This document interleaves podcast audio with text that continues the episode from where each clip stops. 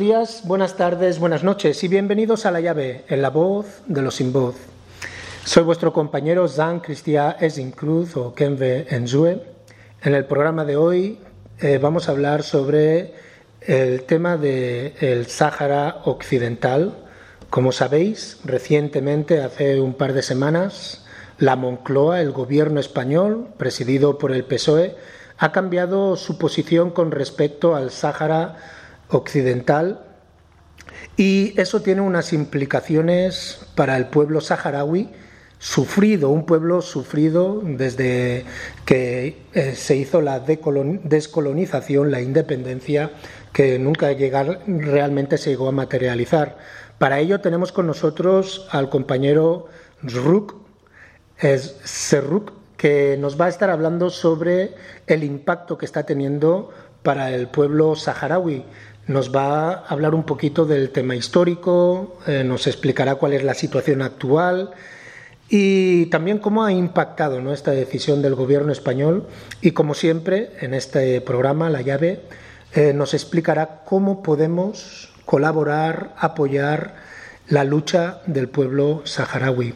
Sin más preámbulos, Buenas tardes, ¿cómo estamos? Serruk, perdón si no he pronunciado tu nombre bien, ¿podrías presentarte? No hay problema. ¿Podrías presentarte para nuestros oyentes, por favor? Claro, buenas tardes, soy uh, Serruk Lula Brahim, soy del Sáhara Occidental, pero actualmente vivo en los campamentos de refugiados saharauis en, en la región de Tinduf eh, oeste de Argelia. Y eh, prácticamente nací aquí en los campamentos.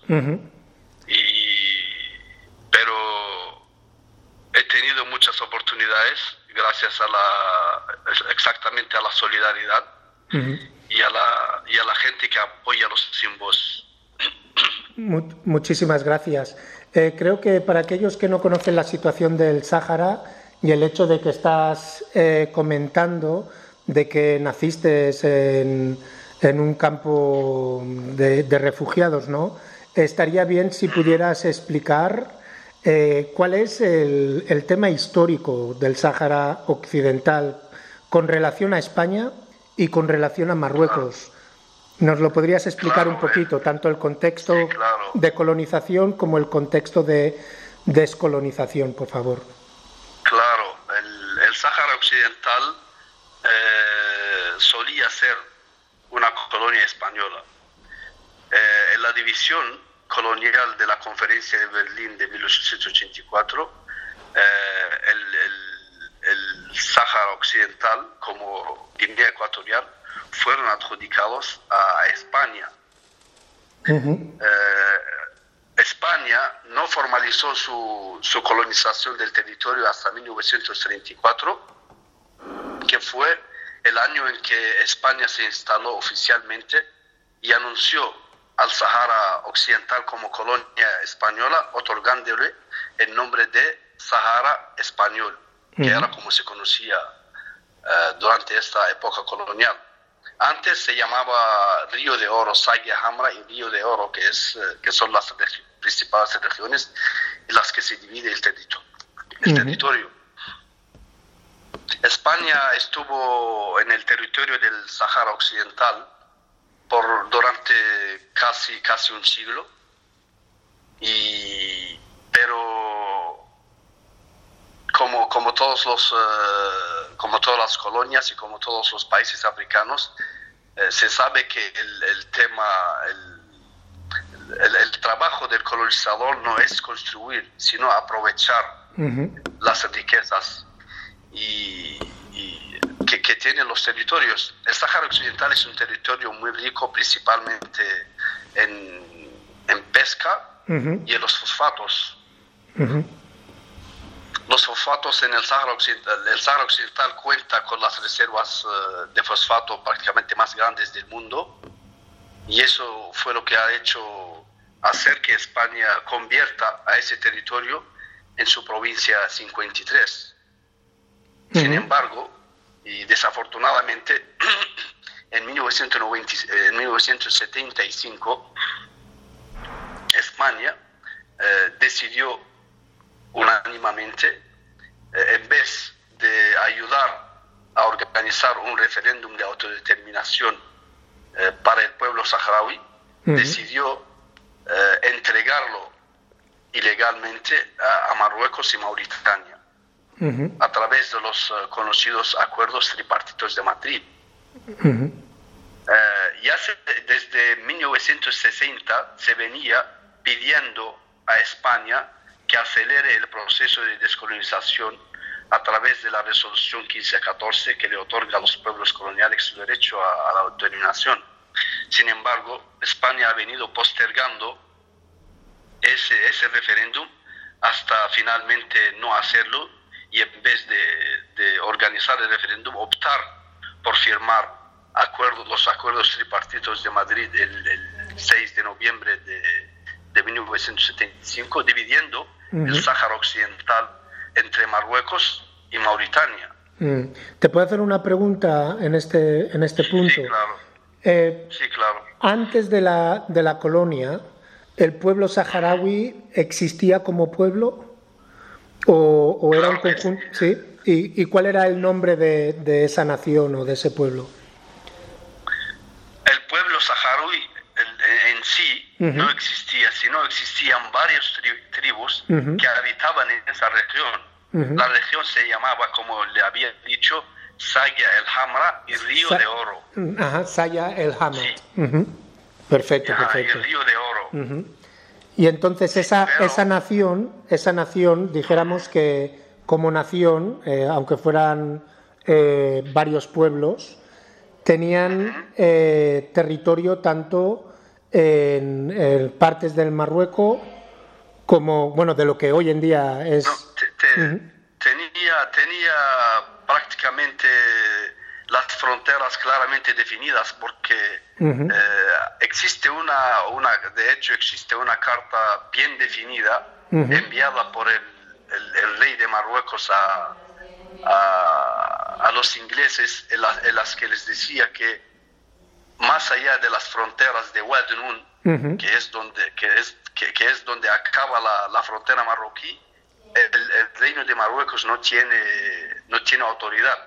Y por eso la, la, la, frontera original era desde esa, desde Wadenoun eh, hasta, hasta la Guerra, que es la parte más, más al sur. Gracias. Creo que eso es importante. es importante reconocer y saber que como pueblo o como nación ya existía antes de la colonia y que entonces ha sido un pueblo colonizado y partido después de la decolonización, ¿no? Partido y, dejado sin, sin dignidad y sin poder tener autonomía, buena autonomía, sin poder tener independencia real, ¿no? Claro, claro que sí. Eh, pues sí, el, después de, de esos acuerdos tripartitos de Madrid, el Sáhara Occidental fue invadido militarmente por el norte, por Marruecos, a través de lo que ellos llamaron en su momento eh, la Marcha Verde, y que es realmente, nosotros le llamamos la marcha, la marcha Negra, porque fue una forma de llenar el territorio de, de pretender que es una marcha civil pacífica, pero realmente esa marcha fue acompañada por el ejército marroquí y prácticamente masacraban todo lo que encontraban delante eh, que no, de, los saharauis. Y por el sur fue invadido por, por Mauritania. Eso fue lo que hizo que los saharauis buscaran un refugio seguro por, por la muerte que les perseguía de esa invasión militar y, por eso se crearon los campamentos de refugiados en Tinduf, que era la zona más cercana y segura para los civiles que huían de esa invasión militar. Entonces, para ponerlo en contexto, eh, dijéramos para aquellos que a lo mejor no, no, pueden entender, la Marcha Verde es similar, a, por, lo que, por lo que estás contando, a los asentamientos ilegales de, en Palestina, ¿no? donde en teoría eh, son ciudadanos, pero vienen, vienen respaldados por el ejército, ¿no? Y donde se está haciendo un genocidio para poder conseguir esos terrenos, ¿no? Exactamente, exactamente. Como el, como el, eh, el pueblo saharaui era un pueblo pequeño en número, porque recordamos que el último censo realizado por España en el Sáhara Occidental cifraba a la población en aquel, en aquel entonces en 74 mil personas. Para un territorio de más de, dos, de 260 y, de, más de 260 mil kilómetros cuadrados. Mm. Entonces, Marruecos consideraba que el Sáhara territorial era un territorio nulo que no tenía habitantes y su pretexto era llenarlos con, con supuestamente marroquíes para eh, consolidar su, su, su, reino. Su, su, reino y su ocupación al territorio. Por eso trajo a más, fíjese, más de 350 mil civiles fueron los que componieron aquella marcha verde para llenar el territorio, convirtiendo a los saharauis minoría en su propia tierra. Creo que es importante. problema. Creo que es importante recordar, ¿no? Porque me gusta comparar las cosas para, para que la gente pueda entender nuestros oyentes. Esto es exactamente lo que muchos colonizadores hicieron, ¿no? Realmente el reino marroquí o la corona marroquí están siendo colonizadores de una tierra. Por ejemplo, en Australia se argumentaba de que no había gente en el territorio donde habían llegado los barcos y enviaban a gente de Irlanda que, que invadiera esa tierra que era tierra de nadie. ¿no? Pero realmente habían autóctonos en esa tierra que tú quieras hacer eh, utilidad de tu tierra a tu manera y que no puedas o no quieras ocupar todo tu territorio, no significa que otra persona puede venir a cogerlo. el, Eso... el, problema es que los habitantes originales del Sáhara Occidental son nómadas. Entonces, el beduino, no sé si conoce la, la, vida del beduino, pero son gente que conocen, primero no conocen fronteras, segundo, nunca se instalan en una sola, están siempre en búsqueda de pasto y lluvia. Como aquellas regiones desérticas, lo mismo hoy están, por ejemplo, en, en, el Sáhara Occidental, que mañana están en Marruecos o están en Argelia o en Mauritania buscando pasto y lluvia. Por eso es que la, la, población siempre es muy minoritaria.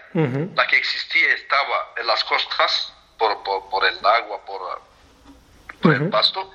y, y y, dentro del territorio prácticamente no, la población casi siempre es eh, escasa. Mm. Por eso mismo, por la falta de lluvia, la falta del agua, las condiciones del desierto que todos conocemos. Pero no obstante a eso, en, en, octubre de 1975, la cuestión fue llevado, llevada al, Tribunal de Justicia de la Haya para para arbitrar entre las partes que presentaban sus, eh, sus demandas, es, decir, el Frente Polisario de Representación del Pueblo Saharaui, Mauritania por una parte y Marruecos por otra. Y el veredicto de la Corte Internacional fue muy claro y decía textualmente que la Corte no haya ningún vínculo de soberanía entre el Reino de Marruecos y el Sáhara Occidental o la entidad mauritania y el, Sahara Occidental. Mm, ¿En qué año fue eso? Las razones que alegaban, eso fue en, octubre de 1975. Es que, es, importante que estamos hablando 47, hace 47, 46 años ya, ¿no? Exactamente, fue creo el, si no me equivoco, el 16 de octubre de 1975 fue anunciado el veredicto. Porque todos alegaban Mauritania y Marruecos alegaban que el territorio les pertenecía. Entonces lo que hicieron fue dividirlo por la mitad. La parte del norte llamada Sagi al-Hamra fue adjudicada por Marruecos y el sur, Río de Oro, para Mauritania. Y ahí entonces empezó la guerra por dos frentes, los, ah, el Frente Polisario Sahara Occidental, en dos frentes. En el 1979 Mauritania se retiró firmando acuerdos de paz con el Frente Polisario y reconociendo a la República Árabe Saharaui Democrática. Pero eso es, un punto importante que creo que cuando has dicho el número de habitantes, de población que se tenía sobre esas épocas, eh, creo que es importante eh, recalcar la valentía ¿no? de ese frente polisario saharaui que, luchó, que hizo la lucha armada contra Mauritania, ¿no? que Mauritania no es un país eh, pequeño, o sea que por pequeño que sea vuestra población, eh, sois luchadores y, estáis defendiendo vuestros, vuestros derechos a capa y espada, como dirían los españoles, ¿no? Sí, realmente fue muy difícil teniendo en cuenta las circunstancias, porque recordamos que durante su retirada del Sáhara español, lo, vamos a llamar el Sáhara español, porque en aquel entonces todavía era el Sáhara español, recordamos que durante su retirada su cobarde retirada del Sáhara Occidental, eh, despojaban a los saharauis de cualquier forma de defenderse contra mm. los nuevos invasores. Mm. Aunque el Frente Polisario venía, ya venía, eh, venía existiendo desde 1973, que fue la fundación del Frente Polisario, que es el Frente Popular para la Liberación de Sagui el Hamra y Río de Oro. Es el ese Polisario es Frente Popular para la Liberación de Saga Hamra y Río de Oro. y, y, antes del Frente Polisario han habido otros antecedentes de otro, de, otro movimiento de resistencia, que había decidido, Claro, resistencia, de, que había decidido luchar, pero de forma más pacífica contra España. Contra la colonia española. Claro, contra el colonizador, pero desafortunadamente fue eh, violentamente enfrentado. Y, su líder, y su líder, que es Sid Ibrahim Basiri, todavía hoy en día está en paradero desconocido. Vaya. Se imagina que eh, desde 1970, que fue el primer levantamiento popular saharaui contra el colonizador, el líder del de aquel movimiento, que se llamó el Movimiento Embrionario para la Liberación de y el de Oro, eh, fue violentamente sofocado por las autoridades coloniales. Franquistas. Su líder fue desaparecido y hasta hoy día sigue en paradero desconocido. ¿Y, se cree que está en vida? No se sabe si está en vida o, si está mm. muerto, pero sí, han habido muchas leyendas, muchos, eh, muchas especulaciones, pero, pero sigue, sigue en paradero desconocido. Mm, de acuerdo. Muchísimas gracias. Eh, si te parece, en este punto dejamos a nuestros oyentes con el primer descanso musical y a la vuelta me gustaría que nos explicaras eh, cuál es la situación actual del pueblo saharaui. ¿Te parece? Claro que sí. De acuerdo. Muchas gracias. Hoy toda la música ha sido escogida por Zruk. Espero que disfrutéis de este primer descanso musical.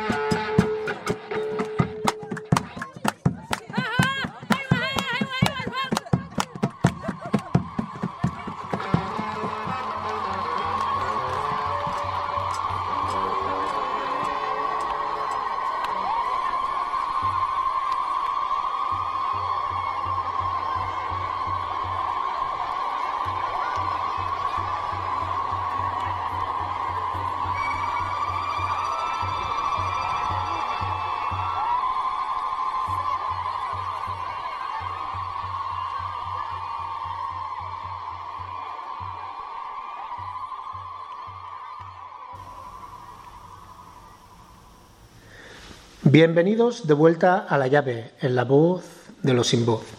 Bueno, estamos aquí con nuestro compañero Zruk. Eh, nos ha estado explicando el tema sociopolítico, histórico del de, pueblo saharaui, de cómo la decolonización de España fue eh, hecha de manera rápida y cobarde, cediendo el territorio tanto a Mauritania como a Marruecos, y la lucha de valiente que han estado haciendo el pueblo saharaui desde, bueno, desde el tiempo de la decolonización. Eh, ¿Cuál es la situación actual del pueblo saharaui? Zruk, nos has explicado que incluso tú naciste en campo de refugiados. Eh, ¿Cuál es el número de... Por, primero de todo, obviamente, ¿hay alguna parte del territorio donde el pueblo saharaui puede vivir en libertad? Eh, cuál es el porcentaje del pueblo saharaui que vive en campos de refugiados, cómo es la vida en el campo de refugiados y no sé, explícanos cuál es. Eh, no sé, hay organización, hay un gobierno saharaui. ¿Cómo, ¿Cómo es las estructuras del pueblo saharaui ahora mismo?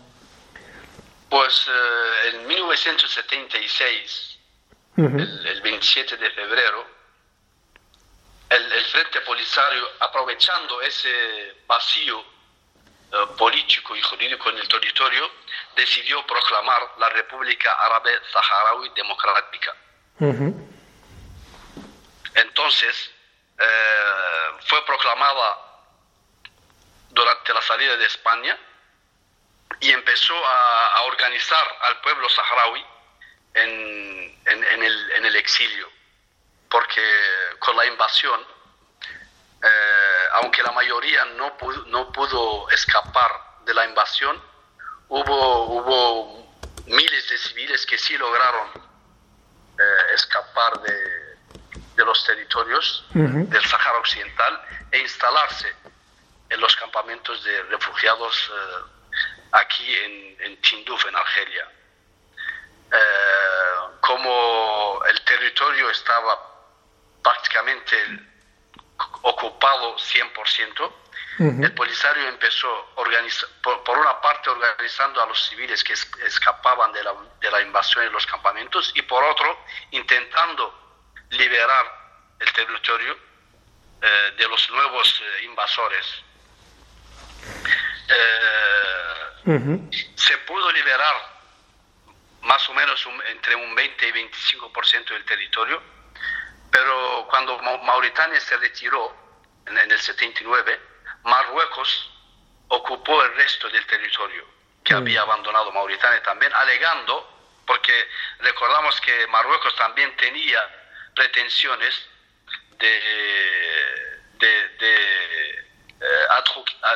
en, un, en, un, en, un, segundo paso, además del Sahara Occidental, decía que Mauritania también era parte de Marruecos. De Marruecos, ¿no? Quería un gran imperio. Claro, que era un gran imperio del que formaba parte no solo el Sahara Occidental, sino Mauritania y partes de Argelia, que recordamos la guerra de las arenas en los 60 entre Argelia y Marruecos, incluso partes de Mauritania, de Mali y de Senegal, que todo aquello representaba el territorio del Gran Marruecos. Mm. Entonces le decía, el Polisario tenía que luchar por dos frentes. Por una parte, intentar liberar el territorio a pesar de la, eh, de la gran desventaja numérica y por otra, organizar a los civiles que escapaban de, la muerte en los, eh, los eh, campamentos de refugiados. Aquí, en los campamentos de refugiados, se, se logró elegir una sociedad completamente organizada, organizada en instituciones, porque eh, organizada también en, e, intentando proporcionarle y suministrarle todos eh, eh, los medios posibles de subsistencia. Se proclamó la república, se, se construyeron instituciones aquí en el desierto inhóspito y se logró sobrevivir. Pero pero siempre desde los campamentos, por lo que me estás diciendo. Eh, ¿Mm? desde, desde los campamentos de refugiados. Sí, sí, desde los campamentos de refugiados. Por una parte le dije, intentando organizar a los, a los, eh, a los refugiados en los campamentos, pero por otra parte también intentando liberar el territorio. Eh, en el 79, como le había mencionado, se retiró Mauritania firmando acuerdos de paz y reconociendo a la República Árabe Saharaui Democrática. Sin embargo, Marruecos eh, ocupó esa parte que, que Mauritania tenía eh, bajo su, control. cuando se recrudeció la guerra y el Polisario empezaba a avanzar liberando territorios, al al difunto Hassan II se le ocurrió una idea para proteger la, la parte rica del territorio, construyó lo que hoy nosotros llamamos el muro de la vergüenza. Es un muro militar que por cierto es, es, el más largo del mundo. Y nadie, y nadie habla de, ello, ¿no? y, nada, y nadie habla de ello, para dividir el territorio del Sáhara Occidental en dos, protegiendo a la parte donde se encuentran los recursos naturales, principalmente el fosfato y el litoral, la pesca. ¿Eso en qué, en qué, zona, en qué zona del Sáhara Occidental se encuentra ese muro? Todo, todo, lo, dividió eh, totalmente por la mitad. Primero, para protegerse de los ataques eh, eh, del Frente Polisario, y por otra parte, para proteger eh, la parte rica en, recursos naturales. Que por cierto, esa idea del muro fue, ese muro fue financiado con dinero de las monarquías del Golfo y con la tecnología y la asistencia técnica de, Israel. Interesante, ¿no? Eh, sabemos que, que, Marruecos siempre está muy pro-sionista en ese, en ese sentido. Claro, sí, sí, sí, sí. ¿Y, cómo es la vida en los, en los campos de refugiado? En los campos de refugiados se logró, se logró erigir una, una sociedad completamente organizada. Existen instituciones, existen ministerios. Es un país en el exilio, un, estado en el exilio. Mm. Existen escuelas, existen hospitales, existen... Todo se ha logrado a pesar de las, eh, de las circunstancias y a pesar de, eh, de la falta de recursos, se pudo levantar un, Estado con todas eh, las condiciones. ¿Y quién, quién, apoya dentro de, esa zona geopolítica? ¿Quién está apoyando al pueblo saharaui? Supongo que Algeria estará apoyando, no lo sé. Eh, ¿quién, apoya, ¿Quién apoya al pueblo saharaui? ¿Y cómo, cómo conseguís eh, sobrevivir en, en, esa en ese eh, especie de exilio, exodus eh, permanente que, que, está, bueno, permanente? Lleváis demasiados años, décadas en ello. Argelia es la, es la que más apoya. Argelia es nuestro principal aliado, como mismo Israel es aliado de, de Marruecos. Pero también nosotros tenemos amigos, tenemos, hay que recordar que el Frente Polisario es un movimiento de liberación de mucho prestigio, porque durante nuestra lucha contra, contra el colonizador español y después contra Marruecos, hemos eh, ayudado y hemos eh, logrado hacer relaciones muy sólidas, fuertes con otros movimientos que en aquel entonces también luchaban contra el colonialismo y el apartheid en, en, la región meridional de, de África. Tenemos relaciones muy fuertes también, son aliados Sudáfrica, Namibia, Zimbabue, Angola, todos son países que reconocen a la raza y que también son aliados y ayudan y ayudan al Frente Polisario y al pueblo saharaui a resistir. Esos son nuestros aliados. y, hay que recordar que el, pueblo saharaui ha sido parte de la Unión Africana, ¿es correcto decir eso? Claro, claro. En, 1984, para darle más detalles, en 1984 la Unión Africana, la, la, entonces Organización para la Unidad Africana, había aceptado admitir a la República Árabe Saharaui Democrática como miembro. Pero Marruecos, en protesta, porque no reconoce a la raza, se retiró de la, de la entonces OUA, de la Organización para la Unidad Africana, en protesta por la admisión de la raza. Y, y volvió hace que tres años ahora, creo, 2019, Pues sí, volvió hace cuatro, 2004 casi años, cinco 18, ¿no? Ujú. Y, En el 2017, sí. ¿Y cuál ha sido el impacto de, de esa reunión, o sea, de que eh, Marruecos Real. haya vuelto a la Unión Africana? ¿Cuál ha sido el impacto para el pueblo saharaui? Creo que Marruecos siempre ha tratado de una forma u otra alejar a la República Saharaui y a los africanos de la lucha eh, del, del pueblo saharaui, Mm, sin éxito, afortunadamente. Mm, Como le había dicho que nosotros también durante nuestra época eh, de, de lucha contra el colonialismo y, y cuando Afri- en, en África aún existía colonialismo, nosotros también ayudamos, teníamos nuestras relacio- relaciones con, con movimientos de, libera- de liberación como el, el INC en Sudáfrica, el Frelimo, el SWAPO en. Namibia, todos son movimientos que luego eh, lograron la independencia de sus países y, y se convirtieron en, ala- en aliados eh, nuestros y son los que defienden la verdad y defienden eh, la, la- la emancipación del continente. La- sí, y, y la necesidad de tener soberanías, ¿no?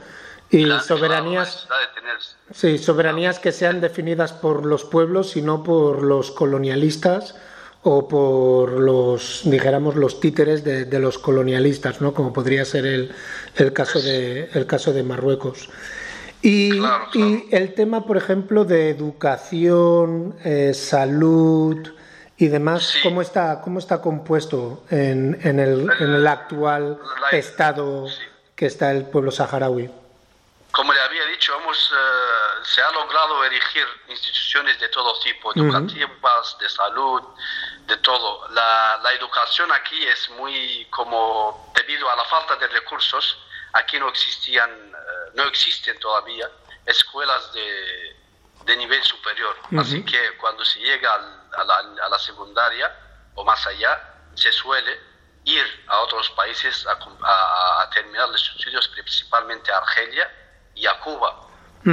Yo, por ejemplo, eh, estudié en Cuba, me gradué en Cuba, fui a Cuba en 1989 y estuve estudiando ahí durante 15 años. Mm, perfecto. Sí. Y em, con el tema del colonialismo español, simplemente por curiosidad, ¿cuál es el idioma oficial del pueblo saharaui?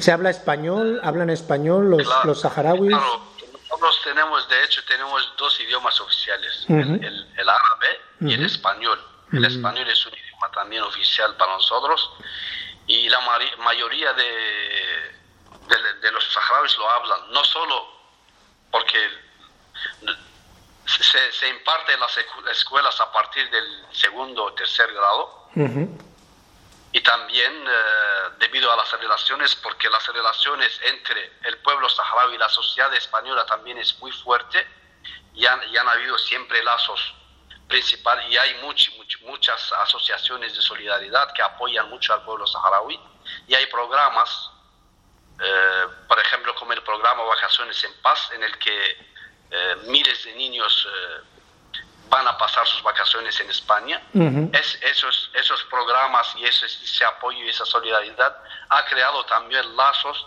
entre la sociedad española y la saharaui y ha consolidado también el español como, como idioma Oficial. Como, como idioma sí, oficial.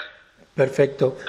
Ujú. Bueno, en, en este punto, si te parece, vamos a dejar a nuestros oyentes con el segundo descanso musical. Y ahora, como estabas hablando de las vacaciones en paz, eh, a la vuelta hablaremos sobre la reciente decisión del Gobierno de España y cuál ha sido el impacto al pueblo saharaui. ¿Te parece, Fruk?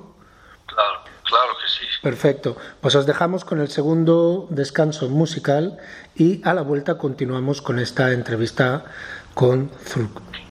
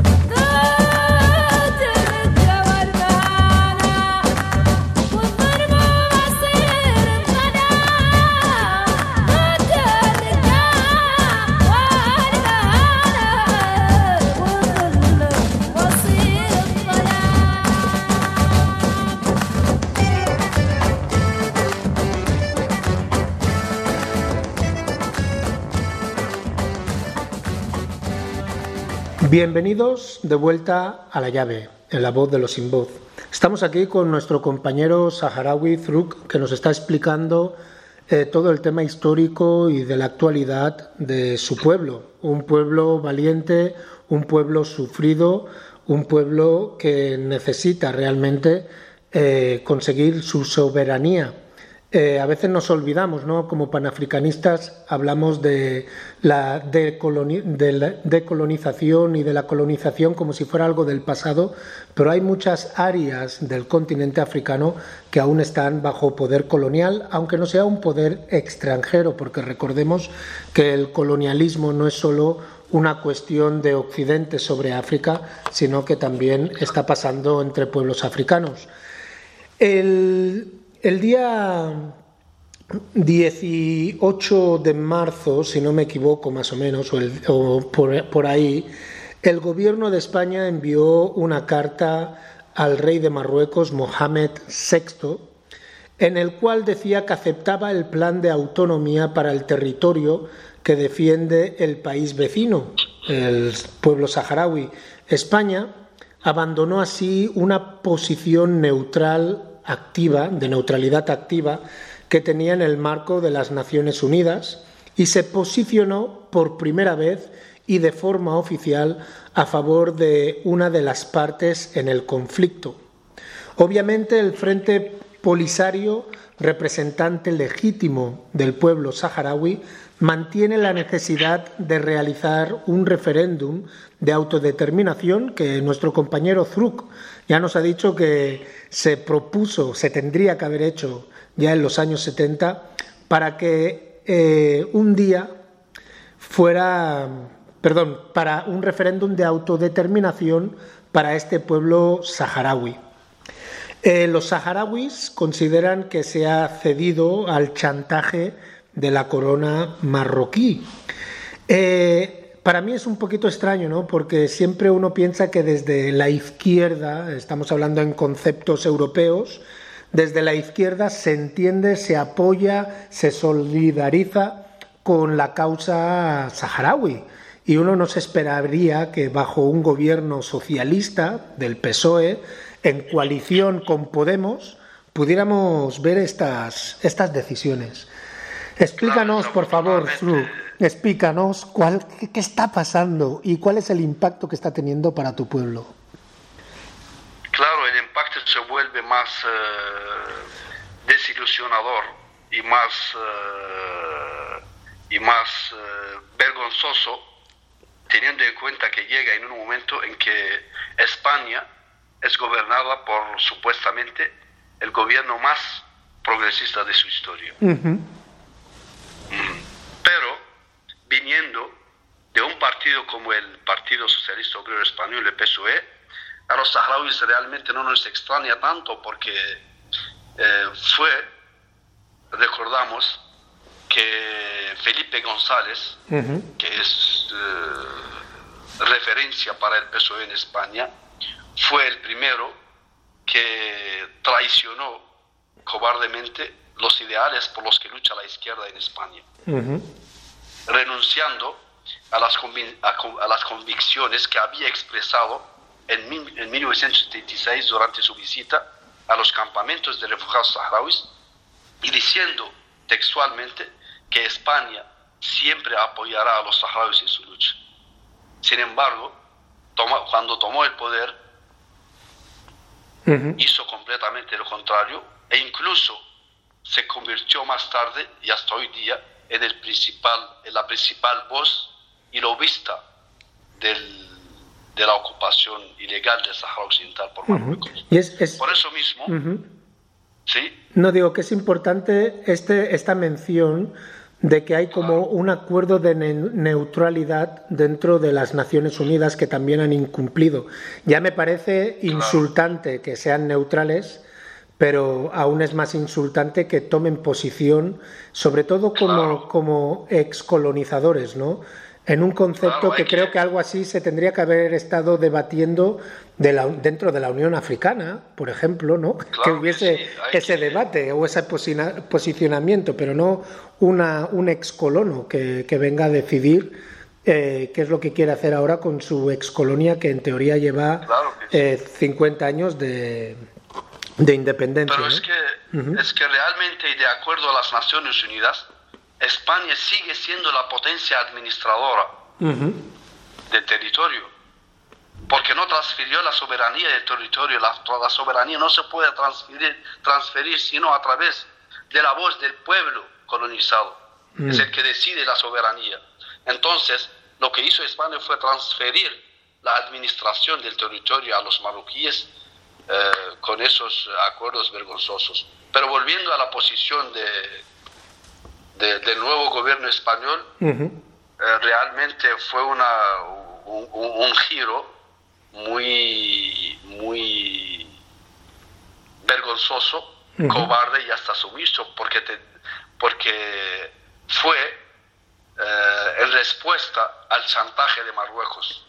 Pero ¿cuál es, ¿cuál es el chantaje y qué tiene que ganar España por posicionarse? ¿Qué es lo que gana España al posicionarse? Supuestamente, supuestamente España ganaría seguridad y estabilidad en sus, en sus fronteras con Marruecos. Estamos hablando de Ceuta y Melilla, ¿no? De Ceuta y Melilla y hasta de Canarias. De Canarias también, y quién sabe que algún día también hasta Andalucía, pero bueno. Eh, hay que saber que Marruecos es el principal exportador no solamente de, las drogas, del hashish, de las drogas a Europa, sino también de la inmigración y hasta el terrorismo. La mayoría de los terroristas que responsables, por ejemplo, de los sucesos del 11 de marzo en España del 2004 fueron marroquíes. Y cada, y cada momento se desmantela una célula de, de Al-Qaeda o de cualquier grupo extremista y son marroquíes. Mm. Entonces, esas, esas amenazas del terrorismo, la droga, la inmigración, que por cierto ayer mismo seis pateras llegaron a las costas de, de Canarias procedentes de Marruecos. esos tres eh, temas, más las, eh, la frontera de Ceuta y Melilla son las que hicieron que desafortunadamente el actual gobierno español eh, se rinda y acepte eh, y acepte apoyar la supuesta el supuesto plan de autonomía marroquí para el Sahara Occidental. Pero un plan de autonomía que es un plan de autonomía que, que nació muerto y que se sabe que que es una utopía, porque como una autonomía se, va a vivir una autonomía en un, en un régimen totalitario que ni siquiera respeta los derechos de su propio pueblo, ¿cómo va a respetar los derechos de, de, de, un nuevo pueblo que pretende otorgarle autonomía? Mm. Entonces, ¿Y, cuál será el impacto? ¿Cómo, ¿Cómo va a cambiar en la práctica, en el día a día, cómo va a cambiar la realidad del pueblo saharaui si Marruecos eh, fuera a implementar esa, esa autonomía, ese... Yo, creo que, yo creo que además de, del chantaje, existe también una, una conspiración que siempre ha existido, porque recordamos que desde el 13 de noviembre de 2020 se reanudó la guerra en el Sáhara Occidental. Mm. Hay, una, hay una guerra también silenciada por los medios y que está en, en, curso. cerca, Sí, en curso y está muy cerca de las fronteras europeas. Esa guerra, que, es una, que por el momento es una guerra de desgaste, también afecta los intereses de Marruecos. Y una forma de, de aliviarle esa presión es buscar cierto apoyo de, y de quién mejor que, que, de España. Porque recuerde que la, la, guerra es también una forma de política pero, pero a través de, otros medios. Y entonces, ¿qué, presión se está haciendo desde... Bueno, es, es irreversible esta, este posicionamiento del PSOE, hemos de decir, porque creo que los de Podemos que están coaligados con el PSOE eh, rechazaron eh, la carta, corrígeme si me he equivocado. Eh, ¿Es irreversible esta, este posicionamiento? ¿Hay algo que, estéis haciendo o que se pueda hacer para intentar eh, negociar eh, lo que está pasando? Bueno, yo, yo como, como, no estoy al tanto de... no, soy diplomático ni estoy al tanto de, de, lo que se puede, pueda estar cosiendo. Eh, yo creo que España también con, este, con este giro eh, se está dañando a sí misma porque recuerde que el principal aliado de los saharauis es, es Argelia y Argelia es el principal eh, proveedor del gas a España.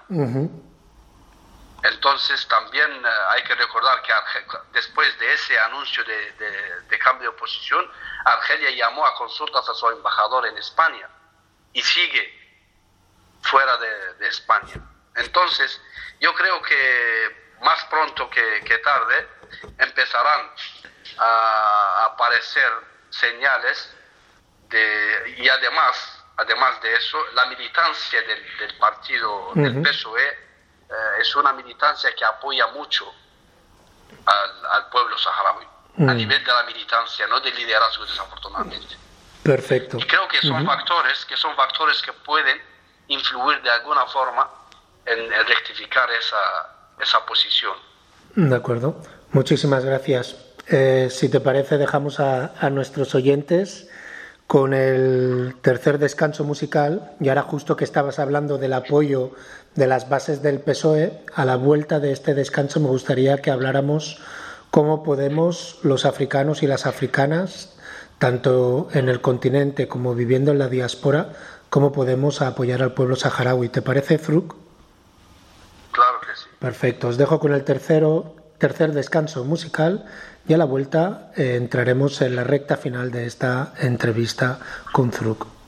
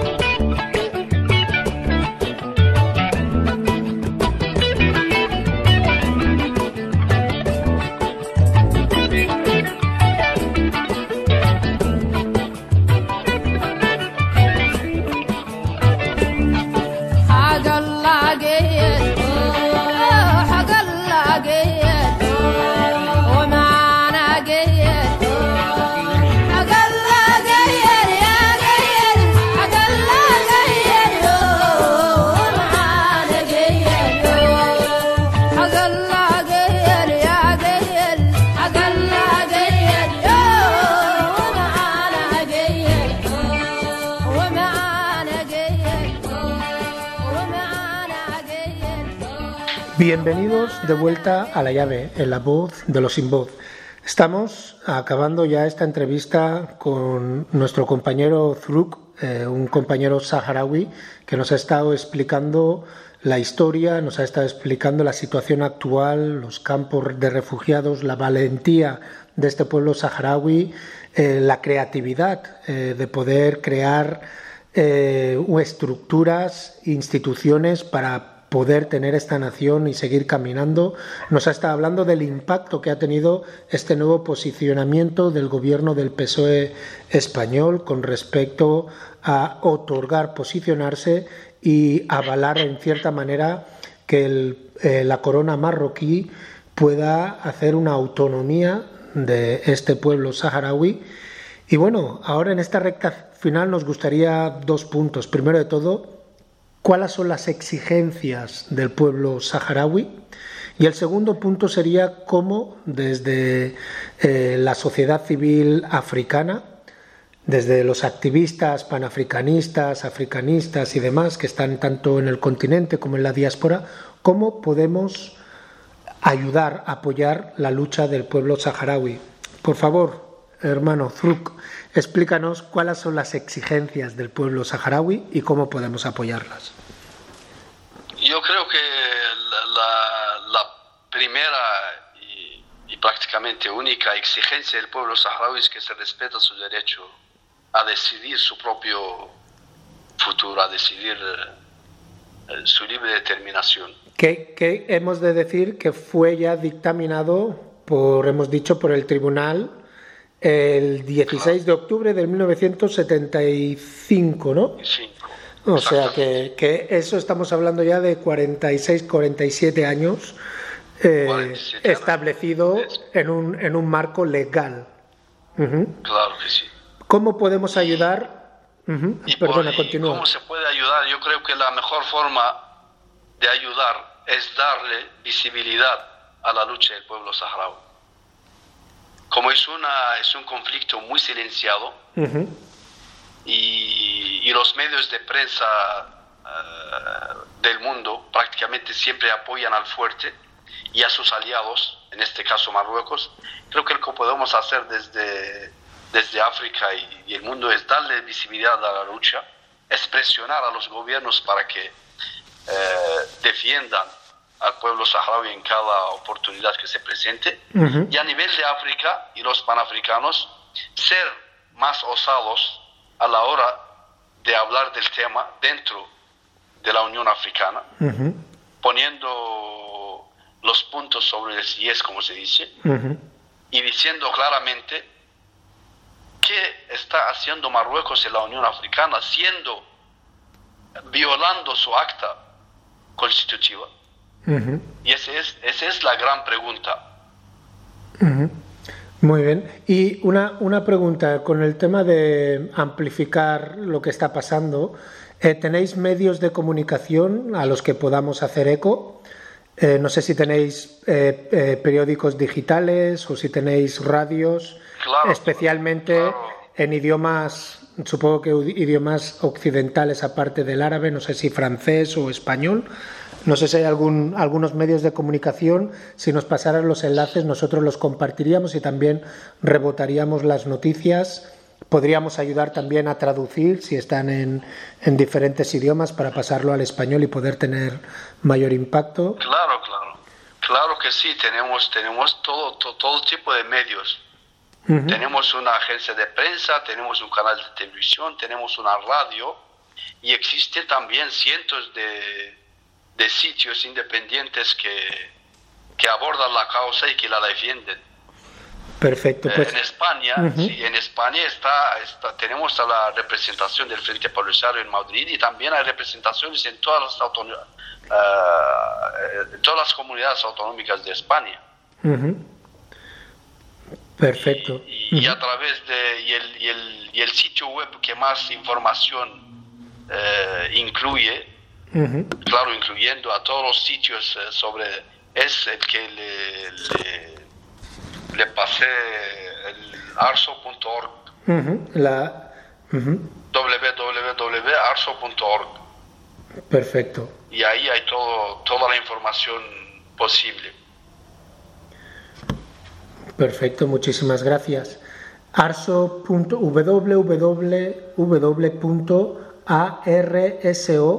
arso.www.arso.org. Aquellos que nos seguís en las redes, en Facebook y en Instagram, podéis encontrar el enlace ahí.